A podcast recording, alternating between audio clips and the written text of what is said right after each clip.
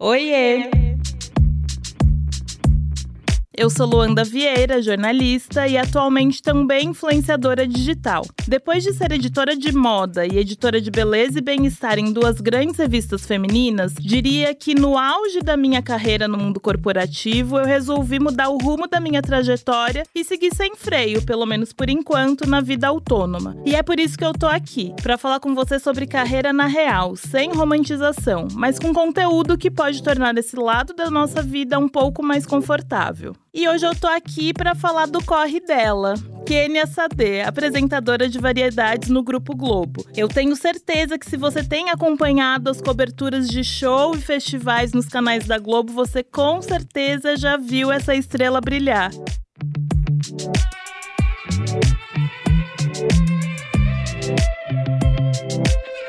O Corre Delas. O Corre Delas é uma produção da Óbvias. Escute também Rádio Endorfina e Bom Dia Óbvias. Kênia, obrigada pelo seu tempo, por estar aqui tá disponível para essa conversa. Ê, que linda! Nossas estrelas brilhando, né? Sim. Amei a sua introdução, fiquei muito feliz. Como eu falei para você, né, em off, eu fico ainda nesse lugar um pouco envergonhada de dar entrevista para as pessoas, porque geralmente eu dou a entrevista, né? Não Sim. sou a entrevistada. Então eu tô muito feliz, muito honrada de estar aqui com você, te admiro muito. Eu a também. gente sempre se observa, né? Às vezes a gente não se conhece Sim. presencialmente, mas sempre te observo, te admiro e muito feliz obrigada, de estar aqui. Obrigada, obrigada gente, e essa voz? E a voz dessa mulher?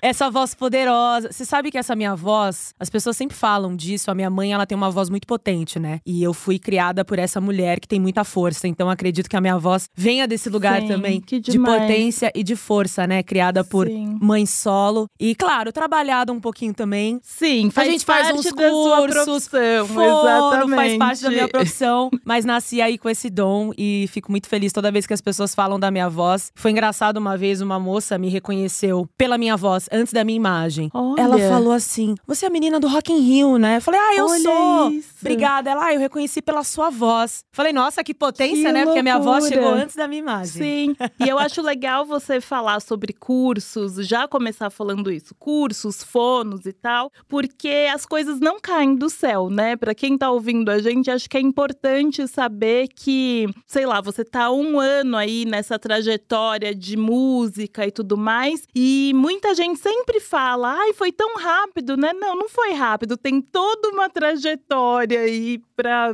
chegar nesse lugar, né? Eu sempre falo que tudo é trajetória, Lu, porque é isso, assim. Eu sou formada em comunicação, em jornalismo pela Casper Libero, sou da turma de 2013 e só de estar na faculdade também são processos, né, que a gente vai entendendo quem a gente é, naquela fase inicial de não saber exatamente por quais caminhos seguir. Você também é comunicadora, você sabe disso. E eu já cheguei ali na universidade sem saber muito para onde eu ia, né? Se eu ficaria em redação de jornalismo, ou se eu trabalharia com revista ou televisão, sempre soube que TV era um lugar muito difícil. Uhum. E confesso que não era o meu objetivo final, assim. Porque Olha, eu tinha até um pouco que de medo. saber. Porque eu falava, gente, TV é um lugar um pouco inatingível. Então vamos sonhar mais próximo para depois ir para um Uhum. outro pra- patamar. E a vida surpreende, né? Acabei fazendo um estágio na TV Cultura que me deu toda a régua e compasso. Uhum. Imagina que eu caí naquele mundo de redação num jornal que era da manhã, que é aquela correria de hard news. Sim. Que pra quem não tá familiarizado, hard news é aquele notícias do cotidiano, né? De você cobrir enchente, cobre política, cobre o que tá acontecendo é, no Brasil e no mundo. E aí me deparei com aquele universo e fui me apaixonando. Como pauteira, num primeiro momento, sugerindo algumas pautas. Depois comecei a sair na rua com as repórteres pra entender o que era aquela correria de rua. Uhum. E por último, aprendi com elas também a impostar um pouco a voz, a fazer algumas narrações. Ai. Então é isso que eu tô trazendo. É uma narrativa. E ali eu fui aprendendo a como ter essa proximidade com a câmera, o que também é muito difícil e ninguém te ensina. Como é que você tem proximidade com a câmera? Como é que você fala com o público? E ali na TV Cultura eu tive essas primeiras impressões. E aí fiz estágio, trabalhei lá um tempo.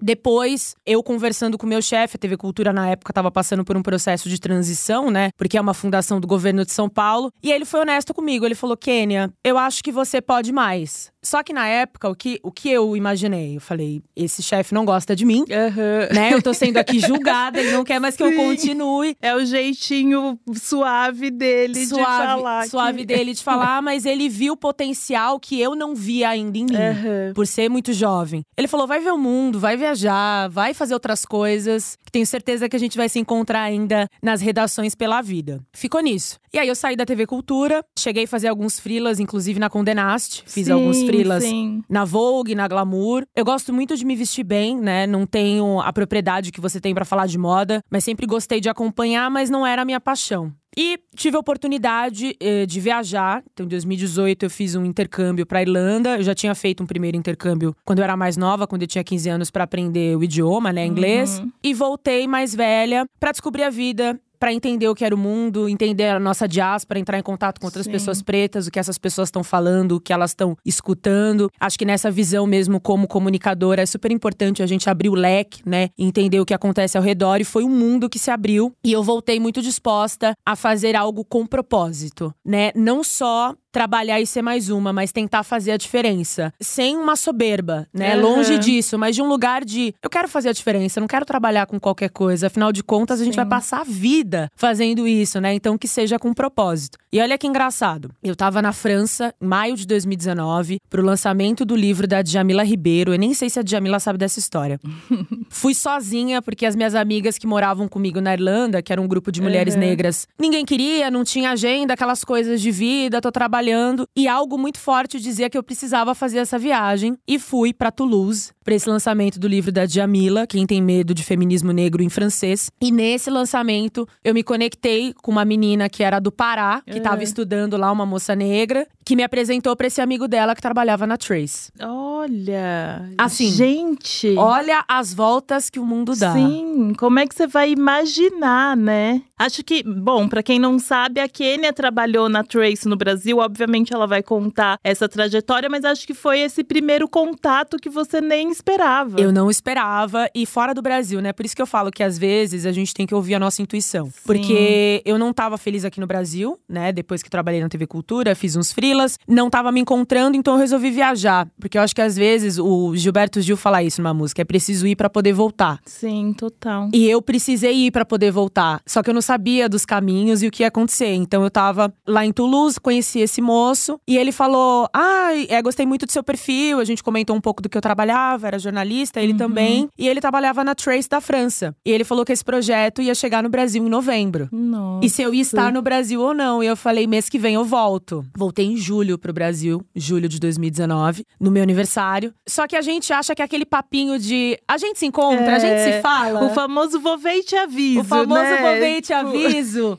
E no fim, aconteceu e eu fiquei muito surpresa. Ele me falou, ele tava na França, né? E aí ele me colocou em contato com as pessoas que estavam aqui no Brasil. E uma dessas pessoas era quem? A D Júnior, Olha lá. que tá envolvido em tudo, não é mesmo? Sim, amo, Todos amo. os projetos eu amo, apaixonada pelo AD. E aí ele me apresentou pro AD, a gente fez um almoço e ele falou: "Ah, tá bom. Eu quero você junto com a gente nesse projeto da Trace, né, que é a maior plataforma de cultura afro-urbana do mundo, Uhum. né, que revolucionou nos anos 90 na França, com, enfim, pessoas pretas na frente da câmera, etc. E que chega no Brasil num momento um pouco mais tarde, mas no momento também que a gente tá vivendo Sim, que essas Essa- discussões já estavam Isso. mais em pauta, né? totalmente. E aí eu me conectei com a AD e é o resto é história, né, que vocês viram aí. Ai, gente, Que sério, loucura, né, Às Lu? vezes é um, um negócio e a gente, a gente fica com medo, principalmente quando a gente fala de viajar sozinha. A gente fica com medo. Ai, será que eu vou? Será que eu não vou? E às vezes é numa viagem que tá uma oportunidade que você nem imagina, né? E que a chave muda, né? Sim. Eu tava lendo essa semana sobre qual momento, numa revista, né? Qual momento que você mudou a chave, entendeu quais caminhos percorrer. Eu acho que pra mim foi esse momento de solitude, né? Que não era solidão, Uhum. mas solitude de poder olhar pra mim mesma e conseguir identificar o que eu queria e seguir em frente. E ter coragem também pra arriscar. Sim. Eu acho que é muito legal falar sobre isso, né? A gente tá falando de carreira, de trajetória. Sim. Eu acho que a gente tem que ter coragem pra se arriscar. Na época eu tava lendo um livro da Shonda Rhimes, Uhum. Maravilhosa. e ela, o livro dela fala muito sobre isso. O dia que eu comecei a falar sim pras coisas e a minha vida mudou. E eu sinto que eu tenho, eu eu, eu, eu, eu olho para essa história e eu me vejo um pouco, porque quando eu comecei a falar sim para as coisas, sim para viajar sozinha, sim para Trace, que também era um outro desafio, um canal de música e ser a curadora do canal, e sim agora para esse novo passo na Globo, que é um sim também e que Com sim. muitos desafios.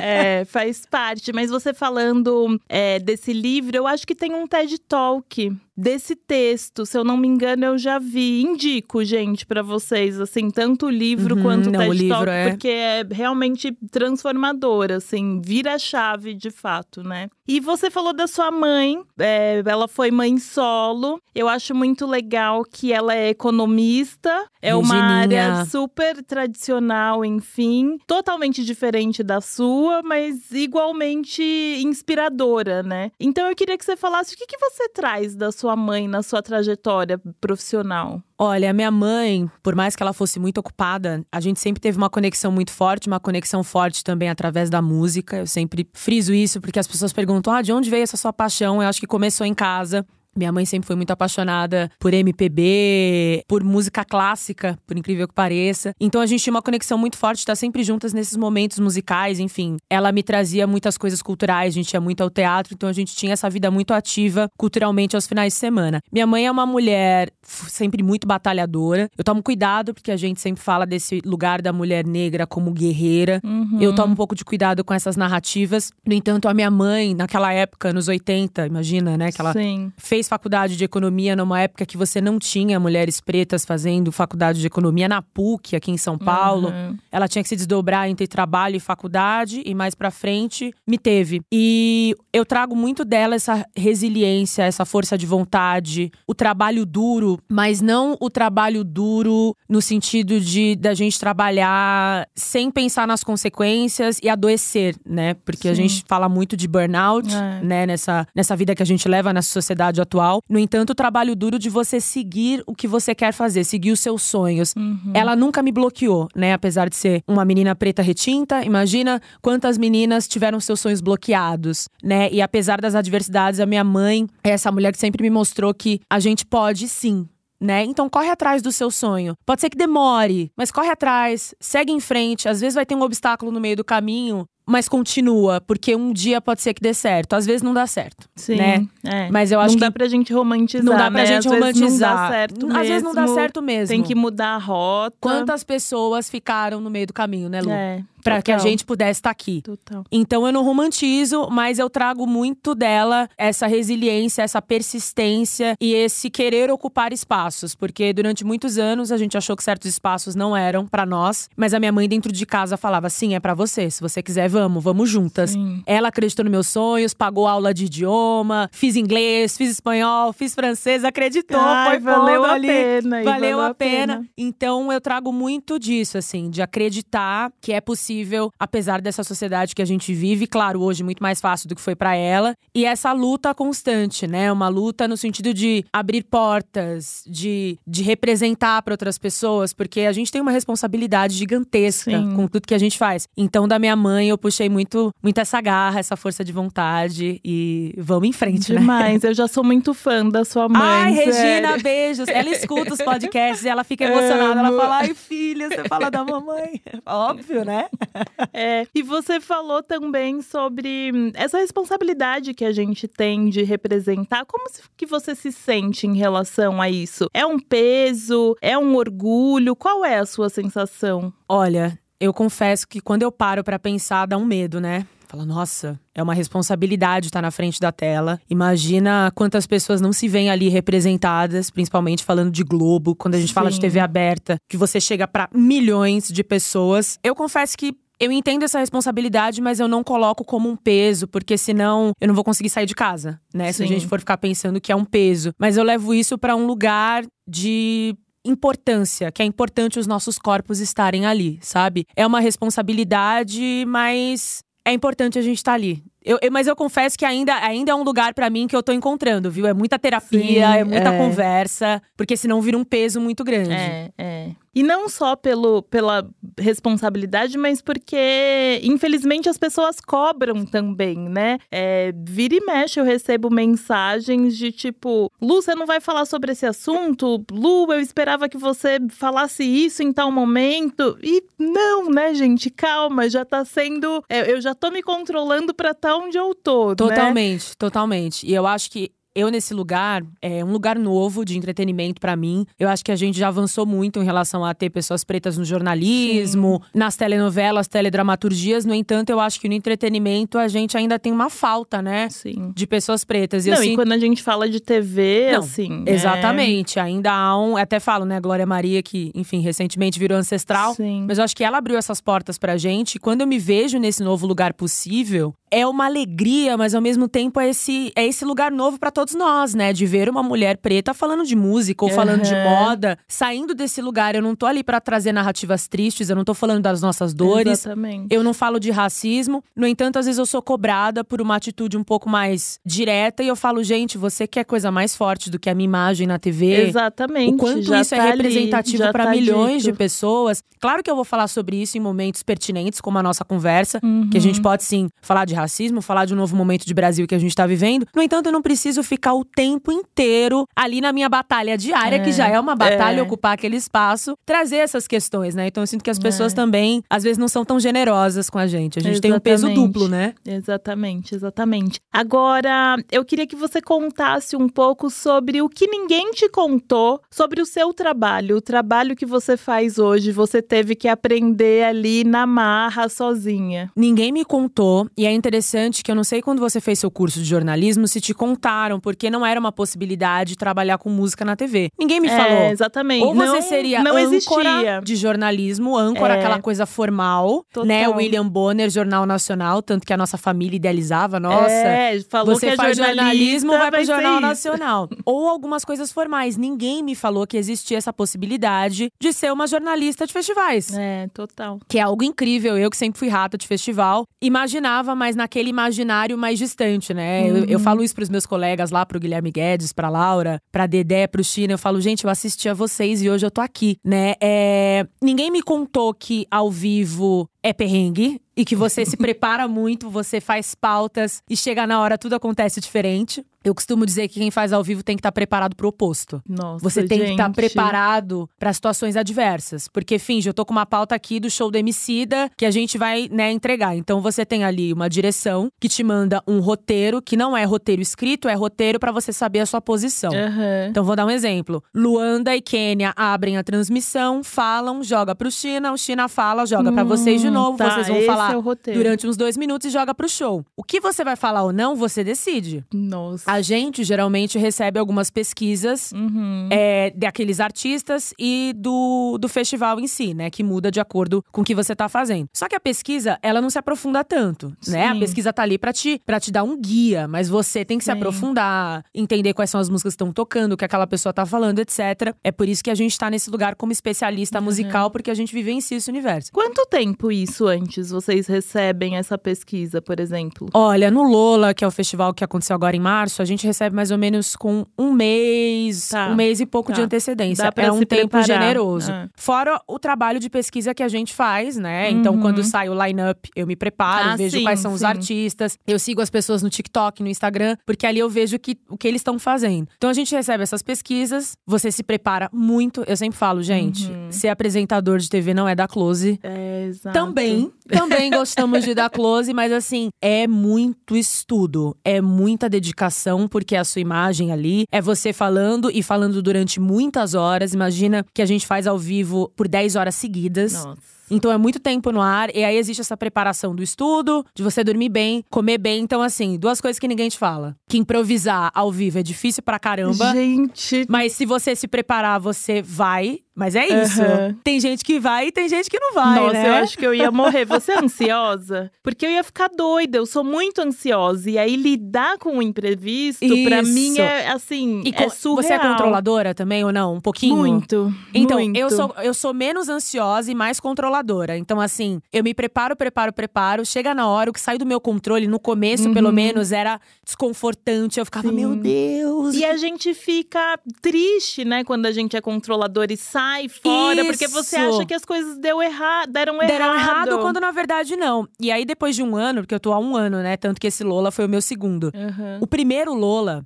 Queria até contar a história muito rápida. Eu fiz um teste com a The Júnior é, em fevereiro de 2022 para ser apresentadora de festivais, porque a Trace, né, tem um programa uhum. na grade do Multishow. E eles chamaram alguns apresentadores para fazer esse teste, porque eles queriam mais diversidade na grade, etc. Eu fui fazer esse teste, só que não me falaram nada. Eles só falaram assim: ah, prepara um artista que você gosta e vem com essas informações do artista. Eu fui, sem saber nada o que era, pro que era, mas falei, bom, vou me preparar aqui. Menina, que loucura esse teste, porque foi como se fosse um ao vivo. Aí a Nossa, diretora falou: gente. Oi, gente, tudo bem? A gente tá aqui com vocês, muito obrigada pela presença, não sei o quê. Esse é um teste que a gente vai colocar na gaveta, tá? Não precisa uhum. se preocupar, para não criar uma expectativa Sim. também. Eu até agradeço essa diretora até hoje por isso. e ela falou: e aí eu queria que vocês começassem falando do que vocês estão vendo, ou seja, você sai da pauta. Sim. Primeiro eu quero que você descreva o que você tá olhando fictício difícil, como se estivesse no festival. Mais difícil ainda. Sim. Porque se você tá no festival e consegue descrever que o público tá chegando, Exato. que a tarde tá caindo e que o show vai ser maravilhoso, é uma coisa. Agora, quando você tá numa sala e você precisa,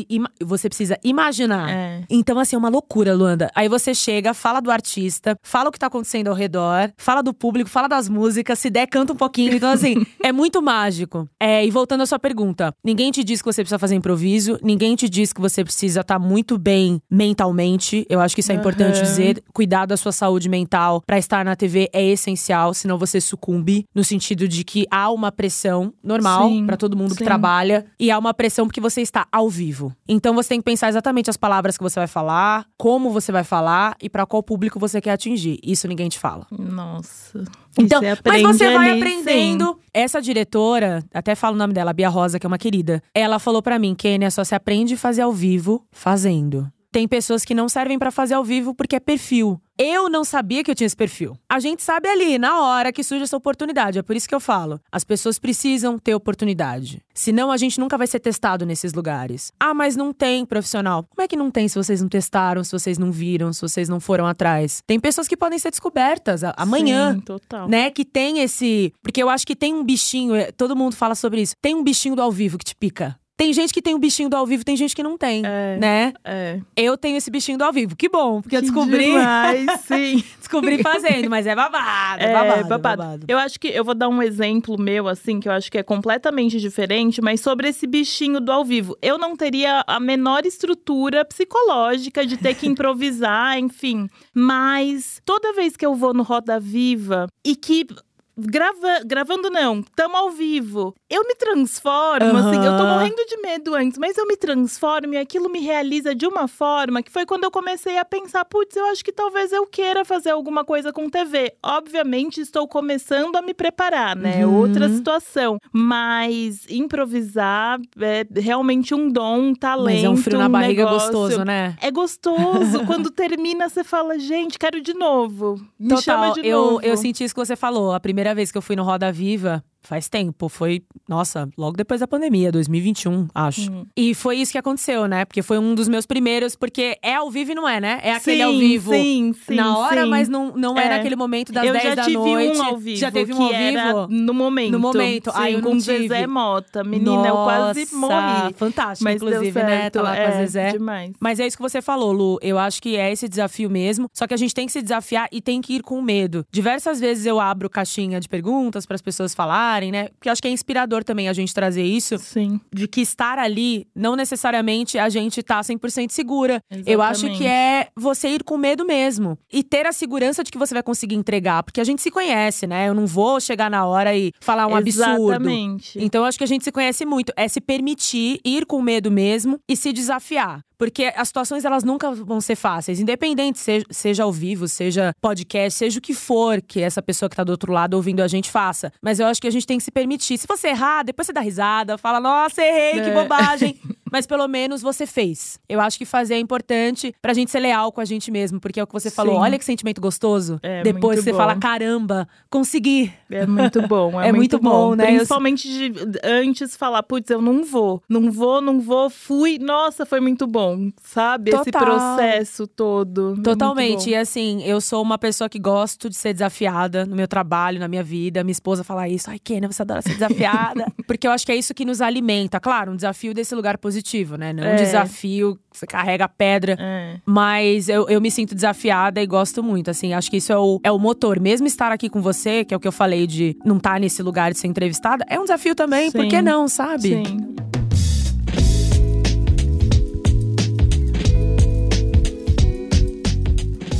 E como que é ser mulher na sua profissão? Olha, ser mulher nessa profissão não é fácil. E aí, óbvio, ser uma mulher preta nessa profissão não é fácil mesmo, né? Porque eu acho que o ser uma mulher preta, o fator de ser preta chega antes. E aí depois vem mulher. E aí depois vem profissional. Eu acho que a gente tem que se provar o tempo inteiro. Provar duas, três vezes. Chega a ser um pouco exaustivo, mas é a sociedade que a gente vive, infelizmente, né? Muito machista ainda, muito misógina, muito racista. É difícil, porque é isso que eu te falei. O que a gente fala tem que ser validado duas vezes, né? Principalmente nesse lugar como especialista musical. Hoje eu acho que há um respeito maior por conta da plataforma, né? Eu estar no Grupo Globo me dá um respaldo Sim. muito grande, do tipo, ah, eu vou ouvir o que ela tem pra falar.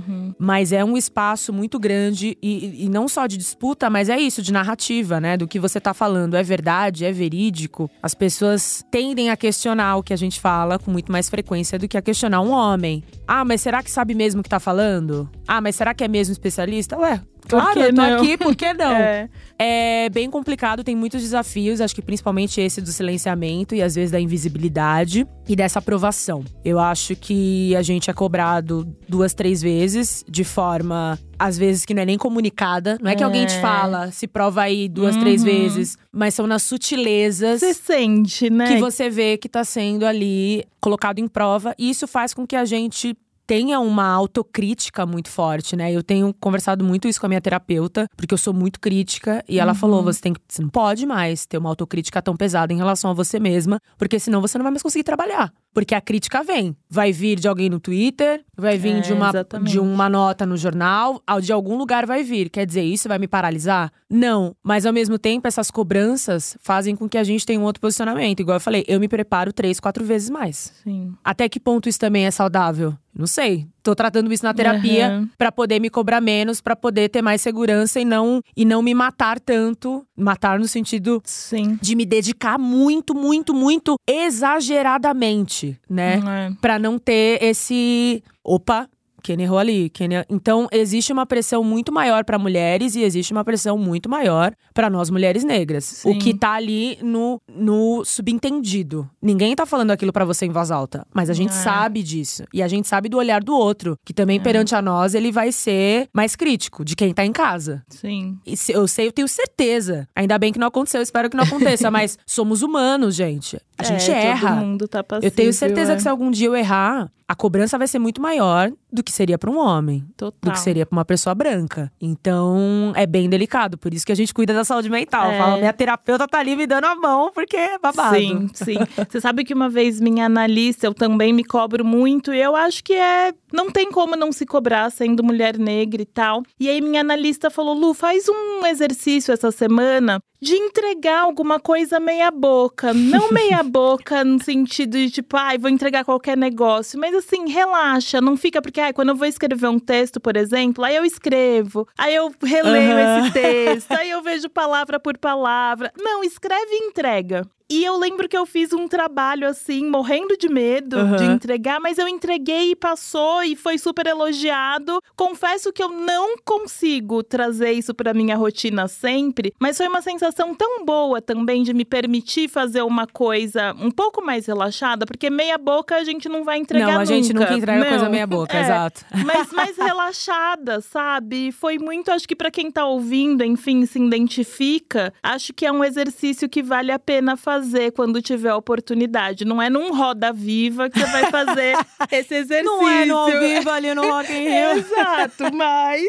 Não, mas é possível, assim. Eu acho que cada vez… Igual, você escreve muito, né? Eu acho que quanto mais a gente faz, melhor a gente fica. Sim. Eu já percebo que hoje, me dedico, continuo me dedicando, óbvio. Mas eu já fico mais relaxada. E, e estar relaxada, o outro sente. E a nossa entrega parece que é melhor. É. Sendo bem sincera, do que quando você tá muito travado, muito preocupado. Você entrega, mas dá pra ver que há uma tensão. Quando você tá É. mais leve, deixar as coisas acontecerem, que é o que você falou. Tá, eu me entreguei ali e foi ótimo e todo mundo É. me elogiou. É o mesmo que eu falo. Pô, já li e é muito confiar na nossa memória. E no seu caso, confiar na sua escrita. Sim. A minha terapeuta me traz, Kênia, mas se você confia na sua memória, você tem os dados, confia e só e, e divirta-se. Eu acho também que são esses momentos de É. diversão, né? Porque você tá fazendo algo que você gosta, que é muito difícil pra Sim, gente, numa sociedade sim. como o Brasil. Exatamente. Fazer o que a gente gosta. Então pega isso e se diverte de alguma forma, né? Então eu tenho trazido isso cada vez mais pra frente das câmeras, pra minha vida, de tornar tudo mais leve, mais gostoso, porque a gente também tem que aproveitar os momentos, né? Tem os Sim. momentos que são maravilhosos, que é disso que a gente comemora as conquistas. E é isso, a gente trabalha, mas a gente também celebra. Eu acho importante trazer isso aqui. Exatamente. Eu trabalho, mas eu faço questão de no dia seguinte, eu tô com os meus amigos, eu tô abrindo um champanhe. É Que eu falo, gente, cada conquista ela tem que ser comemorada. Menor que seja. Vamos, porque é tão difícil. Então vamos É. aqui, vamos abrir um champanhe, vamos comemorar. Amanhã tem um outro trabalho, mas deixa pra amanhã, Sim, sabe? amanhã a gente vê. Amanhã a gente vê. Então eu acho que é muito esse lugar também. Total, você falou sobre trabalhar com o que gosta, mas eu acho importante a gente falar também que mesmo trabalhando com o que a gente gosta, tem coisas que a gente não gosta de fazer nessa rotina. E aí eu queria saber assim, tem algum, você não precisa falar qual é, mas se existe algum gênero musical que você não gosta e aí você passou a criar estratégias pra conseguir fazer uma cobertura, por exemplo, numa boa, assim, porque é mais maçante, né? Tipo, putz, vou ter que falar sobre tal. Olha, não é mentira. Eu não tenho problema algum com gêneros musicais. Tem Boa. gêneros que eu me relaciono melhor, que faz mais sentido pra minha vida, e tem Uhum. outros gêneros que há um distanciamento porque eu não, não estou tão familiarizada com aquele tipo de música. Mas eu não tenho problema com gêneros musicais. Eu acho que tudo é música e eu tenho problema com quem fala música boa e música ruim. Uhum. Isso pra mim não existe. Eu acho que parte de um referencial que pra aquelas pessoas faz sentido, com aquela narrativa. Música sempre acalma, sempre traz sentido, traz propósito. Então, eu, claro, eu me aprofundo um pouco mais em gêneros que eu desconheço e me aproximo, eu escuto e eu sou a pessoa que eu vou escutar. Se você falar assim, a gente vai cobrir o show de fulano, eu vou escutar o álbum inteiro pra entender porque ele é um fenômeno. Aham. Pode ser do heavy metal ao sertanejo, ao funk, à música gospel, ao que quer que seja. Eu respeito muito a arte, eu respeito muito a Sim. música. Então eu não tô ali pra julgar nada. Eu tô ali pra falar sobre e pra entender porque faz sentido. E nisso eu vou aprendendo muito com gêneros que eu desconhecia, né? Posso falar, heavy metal é um gênero que eu Aham. desconhecia e que tenho gostado, né? Porque eu estudei sobre, fui demais. conhecendo algumas bandas e falei, cara, isso aqui é demais, né? É, teve no Rock in Rio do ano passado, é, não foi Metallica, meu pai? Agora eu vou errar, mas enfim, teve uma banda lá de heavy metal que tocou com música clássica e tem tudo a ver, porque eles partem de um mesmo objetivo, então você acaba ficando assim maravilhado com o poder da música, né? E tudo é bagagem, né? No Tudo é bagagem, contas. tudo é bagagem, tudo, Tudo é bagagem. Agora, eu acho que tem uma coisa na nossa profissão que é ter a oportunidade de conversar com pessoas que a gente admira. Tipo eu aqui conversando com você agora. Ah, e vice-versa. E aí,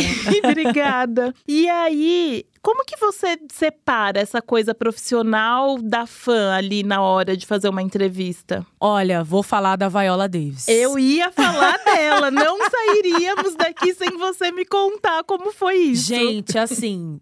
É muito difícil fingir costume. Antes de falar da Viola, vou dar um exemplo recente que muitas pessoas me questionaram. Eu tive o privilégio, o prazer de entrevistar Gil, Caetano e Ivete Loed Gente. no Viva Salvador, que aconteceu no começo do mês. Em Salvador, na comemoração de aniversário de Salvador. Aham. Eu sou paulistana, mas eu gostaria de ser, né, baiana. Eu gostaria de ser Sim, soteropolitana. Acho que todas é nós mágico Aquele lugar é demais. mágico. E muita gente me questionou do tipo, como é que você consegue fingir costume? Separar o fã do profissional. Somos profissionais. Eu acho que parte daí, que eu tô ali para cumprir um trabalho, né? Eu não tô ali porque eu tô num show e eu tive a oportunidade de entrar no camarim e abraçá-los. Eu acho que existem os dois lugares. Sim. Se eu não estou a trabalho, se eu estou ali curtindo e eu vou no camarim, eu abraço, eu beijo, eu falo da minha do meu amor por aquela pessoa. Se eu estou ali a trabalho, eu sei muito bem que eu tenho que ser profissional e não posso ultrapassar os limites de uma profissional. Uhum. Né? Porque eles também estão ali porque trabalhando. Porque eles também né? estão ali trabalhando é. e eu tenho que entregar um trabalho. Então, para mim, é, é, é muito racional racional. É, é, porque é isso, a gente tem o nosso lado emocional muito forte, mas eu vou pra esse lado racional. Poxa, tô entrevistando o Gilberto Gil, que para mim é um orixá vivo, uhum. é o rei da minha vida. Eu cito as músicas dele onde quer que eu vá. Mas naquele momento eu tô ali com o Gil cantor que está para falar do aniversário de Salvador. Então é algo muito mais racional do que emocional. É difícil, Sim. porque o corpo sente, igual eu falei, no dia minha perna tava bamba, eu suei, mas eu entreguei. Eu acho que é isso importante, é focar. A gente tem que saber o foco. Senão você perde essas oportunidades, né? Tem gente é. que Ai, Gil, Caetano, abraça, chora, você fala, gata, você tá trabalhando. É, perdeu, né? Você já passou o tempo você do ao vivo. Você já passou o tempo do ao vivo, meu amor, ninguém vai te colocar ali. Eu acho que tem muito, tem que ter esse foco, jogo de cintura. E no caso da Vaiola, foi difícil, Ai, gente. Gente, me conta tudo. O convite, a preparação, estar ali com conto, ela. Conto. Eu tinha voltado, nossa, casou muito com o que foi o Rock in Rio. Eu tinha acabado de voltar do Rock in Rio, daquelas duas semanas inteiras intensas uhum. que eu queria só dormir. Isso era numa terça-feira. Eu dormi segundo dia todo, terço dia todo. e aí, na terça-feira à noite, eu recebi uma mensagem da produtora da Trace falando: Ai, Kênia, quando der falar comigo, aquela mensagem de WhatsApp. Uhum. Falei, bom, vai ser alguma pauta, tudo bem, mas uma pauta tranquila. Eu achei que eu fosse entrevistar alguém aqui, sei lá, um funkeiro, um pagodeiro, alguém uhum. da música brasileira. E aí ela falou: ah, você pode falar comigo? Eu falei, claro, falo com você já já. E meio que deixei para depois, porque eu tava descansando, eu tava off. E ela insistiu, ela, Kenny, eu preciso falar com você, por favor. Tipo, se puder. Falei, tá bom, pode me ligar. E eu, assim, meio tipo, ai, fala, Má, tudo bem, tô aqui descansando, nanã. Ela, a gente tem uma pauta para você muito especial. Eu falei, ah, tá. Com a Viola Davis. Na hora Nossa. o meu humor mudou. Eu fiz assim, que? É, porque a Viola vai vir pro Brasil para divulgar a Mulher Rei e o seu nome foi cotado. A gente quer muito que você faça essa entrevista de mulher para mulher, nanã. Óbvio. Sim, Eu óbvio. falei, já coloca o meu nome, né? Ela falou: é, só que amanhã você precisa ir pra uma junket, né? Que é. Ah, já era assim, tipo, amanhã. Ah, não, desculpa, não é a junket, não. É a sessão de cinema. Ah, tá. Que é a tá, cabine. Tá, tá, Eu falei tá. junket, junket é depois. A cabine, que é conhecida quando eles separam essa sessão de cinema é, para jornalistas, pessoas que Uhum. vão cobrir ali. Ela falou: ó, já é no dia seguinte, isso era uma terça, eu assisti o filme numa quarta e a entrevista com a Viola era na segunda. Então eu tive um tempo de preparação. Tá. Só que eu assisti o filme, esse filme é maravilhoso. Maravilhoso, maravilhoso. Né? Assistiria todos os Eu dias, também. porque aprendo cada, Cada vez, mais, cada vez que eu assisto, é. eu vejo uma cena nova, eu É. entendo uma mensagem. E aí eu assisti o filme, eu já assisti de um lugar assim. Meu Deus, eu vou entrevistar a Viola, que é uma das maiores atrizes do planeta. Egot! Ganhou todos os prêmios. exato. Ela é muito inspiradora. Eu ainda ia começar a ler o livro dela, que eu li depois. Uhum. Inclusive, ganhei nessa coletiva o livro. Em Busca de Mim, né? É, Que é, maravilhoso, sem romantização. É, não, inclusive, é uma demais. trajetória bem difícil. Beleza. Assisti o filme, fiz as minhas anotações, troquei um pouco lá com o editor, né? A gente troca pra possíveis perguntas, mas eu Aham. elaborei do meu lugar enquanto uma mulher preta vendo aquele filme. Eles queriam que focassem no filme, não era pra ficar falando Sim. devaneios da vida da Viola, que era o que a gente queria fazer É também. óbvio. E ok, a assessoria de imprensa falou que nós teríamos apenas quatro minutos Gente. Pra entrevistar. Cada, é, cada jornalista teria apenas quatro minutos pra entrevistar a Viola. Falei, bom, quatro minutos eu consigo fazer ali umas quatro, cinco perguntinhas sucintas pra que ela me Aham. responda. Ela muito bem preparada, já tava com as respostas na Óbvio. ponta da língua. Então eu passei um final de semana em êxtase. Falei, meu Deus, Viola, Viola. Acordei na segunda-feira, peguei um voo pro Rio de Janeiro, fomos pro Copacabana Palace, onde era a junket da Viola Aham. Davis. Entrei numa salinha, que tinham vários jornalistas, pra minha felicidade, muitos jornalistas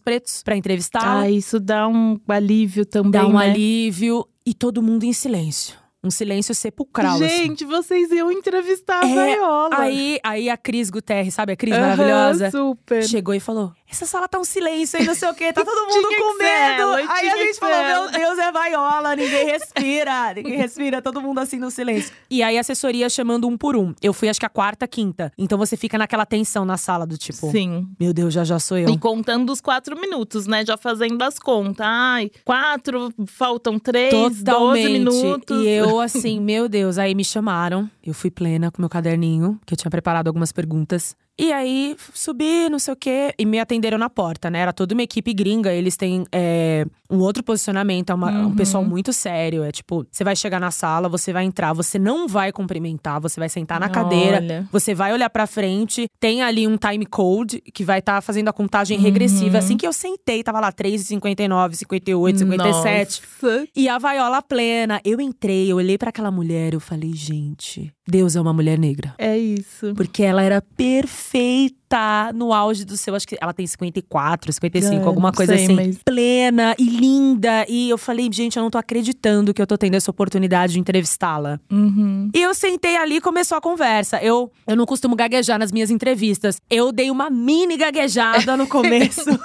porque eu tava ali emocionada, sim, né? Eu acho sim. que não nem nervosa, eu tava emocionada, porque a Vaiola representa tanto para todas nós, né? A gente cresce vendo Vaiola Total. no cinema, ganhando Oscar, ganhando ganhando Emmy, ganhando Grammy. E eu falei, meu Deus, que oportunidade incrível. E aí foi, a entrevista foi ótima, muito rapidinha. Tem essa entrevista lá no meu Instagram, gente, um pedacinho dela. Aliás, pra fala quem aí quiser. seu Instagram, como que a gente acha a Kênia nas redes sociais? É, é Kênia Sade, ao contrário, Sade Kênia, S-A-D-E-E. Kênia. Enfim, e aí essa entrevista tá lá, tá linda.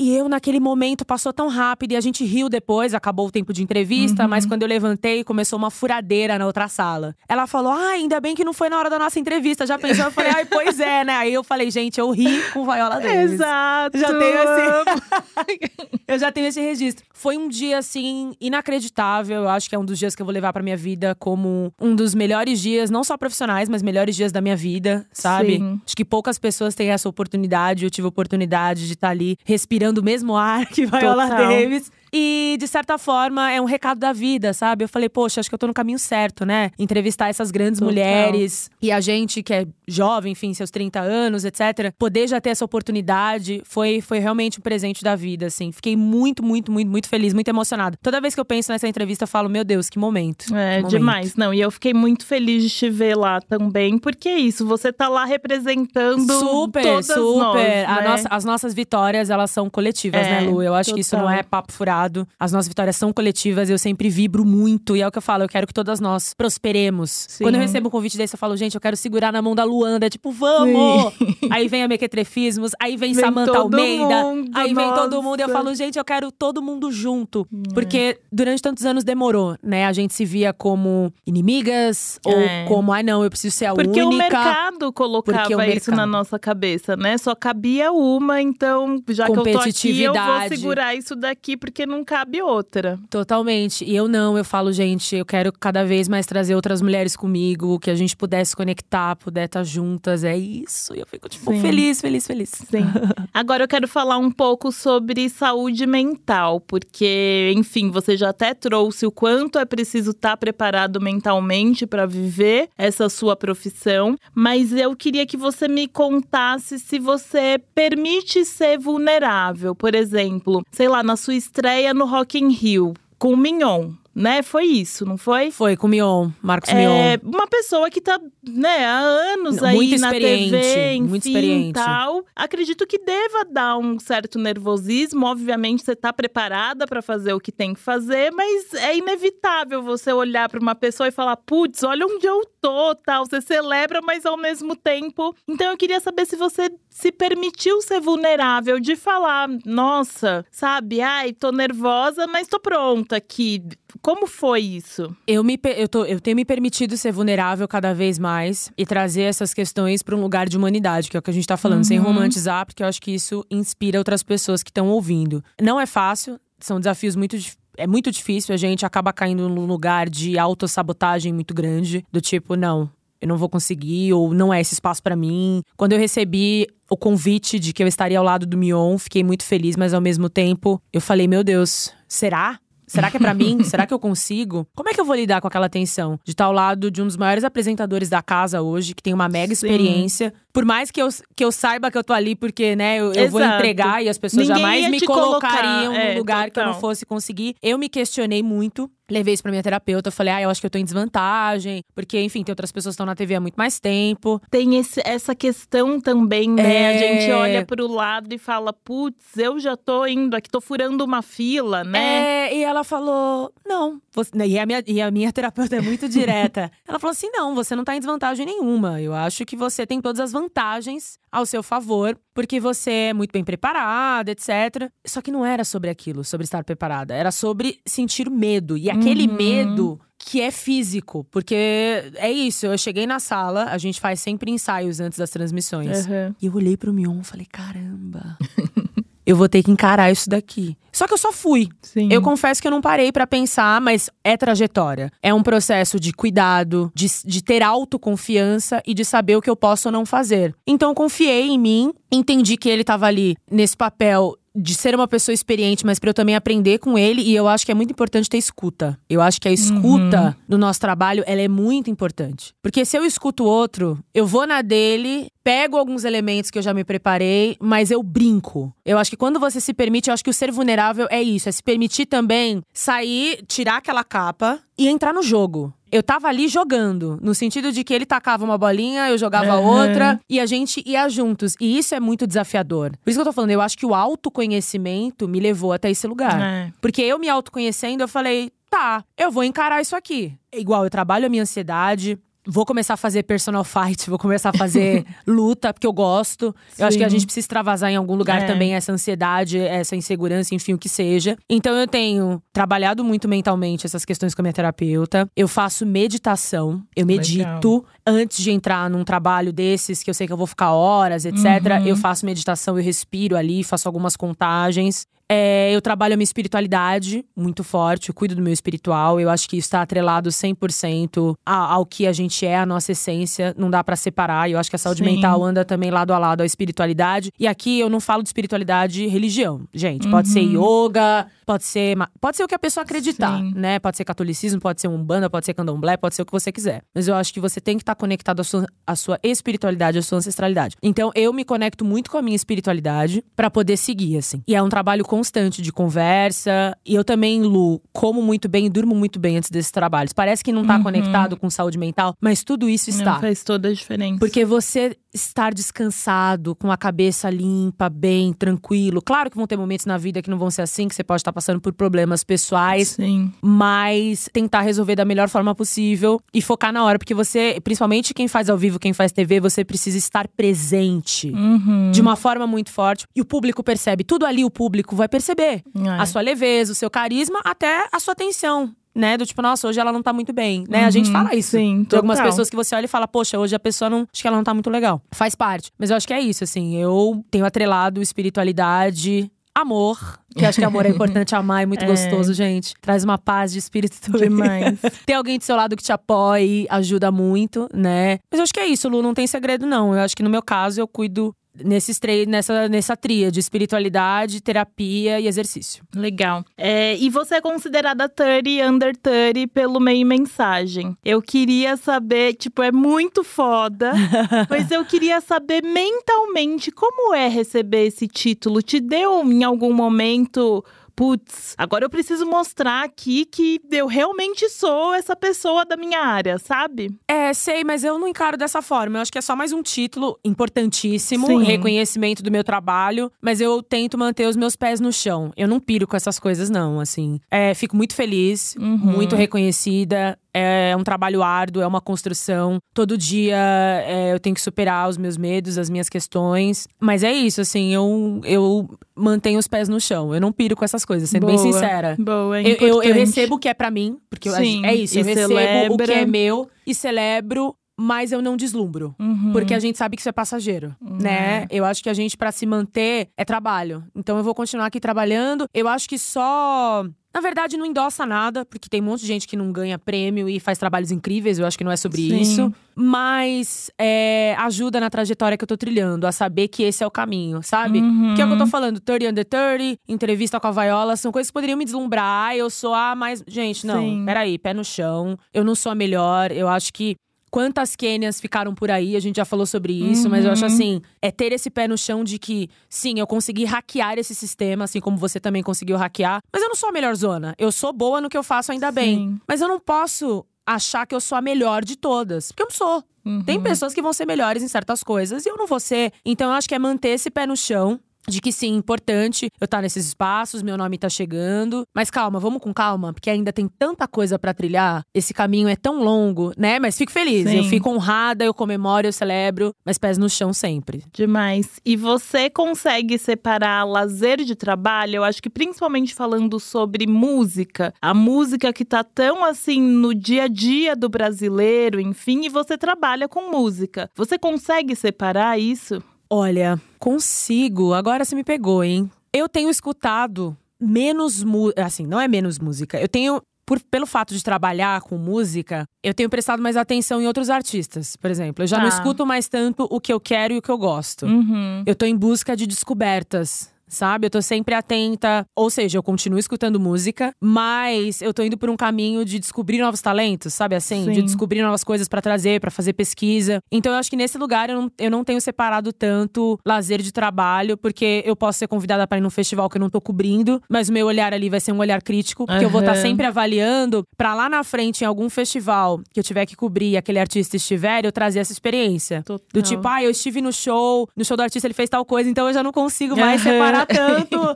É sempre esse olhar crítico. É, é. Eu tô assistindo o show e eu falo, puta, tá legal. E lançou tal álbum e fez não sei o quê. Eu virei a chata do rolê. que eu quero falar tudo pras pessoas. Tipo, ai, mas você sabia que tal artista é assim, assim? As pessoas já me olham, tipo, ai, Kenia, vamos só curtir.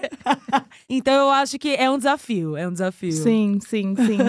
e ó, nem acredito, mas assim, pra finalizar a nossa conversa, vamos fazer um bate-bola jogo rápido. Tá. Que nunca é, tá? Porque eu sei que essas perguntas são difíceis, mas Tá bom. enfim. Sua família entende o que você faz? Entende agora que eu tô na TV. não Olha, entendia, é. porque a família geralmente não entende o que as pessoas Uhum. fazem. Né? Se você tem, sei lá, um- uma pessoa agrônoma, ou alguém que trabalha igual designer, a minha esposa é designer. Ninguém sabe o que ela faz. Sim. Ah, designer é aquele que faz desenho. Sei lá, ninguém sabe. Então, hoje a minha família sabe o que eu faço, tem muito orgulho, me acompanham. Sim. É legal, né? Porque eu tô ali na É, frente da total, tela falando. Tá palpável, Tá palpável, tá não bem- tem como. É, é. O que é liberdade pra você? É poder fazer escolhas, é poder ter discernimento do que é certo e que é errado. Ser próspera no sentido de poder viajar, poder fazer as coisas que eu gosto, poder comer a comida que eu gosto e ser livre pra existir no lugar onde a gente quiser existir. Sim. Eu acho que pra mim é um pouco esse lugar assim. Boa. Um livro que fez diferença na sua trajetória profissional. Eu Shimamanda Ngozi Americana. Ai, gente. Esse livro fez diferença é na minha vida, porque eu li já faz uns É, anos, né? Esse também, livro, sei lá, sim, 2015, sim, sim. 2000 e- fez muita diferença de, de, de me enxergar também naquela personagem que tava em Nossa. busca ali da sua liberdade, do seu eu, de se encontrar uma mulher preta africana nos Estados Unidos, não é o nosso caso, mas também Sim. é, as nossas questões estão ali, né? É. A gente tem histórias que nos conectam, Total. então esse livro da Shimamanda Ngozi Americana É. me marcou. É, eu acho que foi a primeira vez que eu me vi numa personagem, É, eu sabe? também. Por mais que Aham. o contexto fosse outro, enfim, esse livro também me marcou muito. Que eu falei, gente, é a minha vida, né? Em outras situações, mas. Inclusive, dizia pegaram muito. esse livro, gente. Ó, eu emprestei esse livro pra, pra alguém, não me devolveram. Se foi Esse é o você que tá momento. ouvindo, esse é o momento. Venha se redimir, eu quero meu livro de volta. Amo. e pra finalizar, qual atriz te interpretaria em um filme sobre a sua carreira? Olha, se tem uma atriz hoje, que se tivesse que fazer um filme pra interpretar minha vida, eu tô assim, apaixonada por ela, que tá brilhando em Vai na Fé. É a Clara Monequet, que faz a Kate na novela. Ela é simplesmente brilhante, engraçada, é uma atriz gigantesca, né? Acho que ela tem 26, 27 anos. Tem algumas diferenças aí de idade, mas ela poderia me interpretar porque é a primeira vez que eu vejo uma personagem preta, retinta, numa novela da Sete, que tá num outro lugar, existindo ali num lugar onde agora ela tem um par, um menino que é apaixonado por ela, é um boy Aham. branco e ela é super livre, super engraçada, do subúrbio. É, tenho certeza que a Clara vai voar nos próximos Sim. anos. Se já começou agora, tá voando. Então, eu diria que ela seria a pessoa perfeita para interpretar demais. na novela, nos cinemas ou em qualquer outro lugar. Porque, inclusive, eu quero encontrá-la, espero encontrá-la em algum momento. Eu também. Aliás, gente, o que, que é essa novela, Que né? é essa o novela, que é né? essa novela? Daria um Finalmente. outro podcast pra falar só sobre isso. Sobre porque, isso, assim. E olha, eu voltei a assistir novela. Eu falei, gente, eu não assistia mais. Fazia acho que É. uns 10 anos, 15, que eu não acompanhava a teledramaturgia, mas com essas novas narrativas e estando agora dentro da casa, eu me sinto na obrigação. obrigação, entre aspas, mas eu me sinto na Sim. obrigação de, de acompanhar. E Vai na Fé é uma novela que eu acompanho, né? Assisto depois no Globoplay. E realmente me dá muito orgulho. É, Muito demais, feliz. demais. Kênia, obrigada. Obrigada, Ah, obrigada, querida, obrigada. muito obrigada, Aprendi obrigada a muito você. com você hoje. Aprendi muito também, tô muito feliz, me senti muito solta, muito muito querida. Que Deu pra bom, sentir essa energia bom, tão boa de bom, você. Muito obrigada. feliz. Que precisar, estamos aí, gente. Você também, conte comigo. E para quem tá ouvindo a gente, obrigada por mais essa semana. Compartilhem como vocês sempre fazem e até o próximo.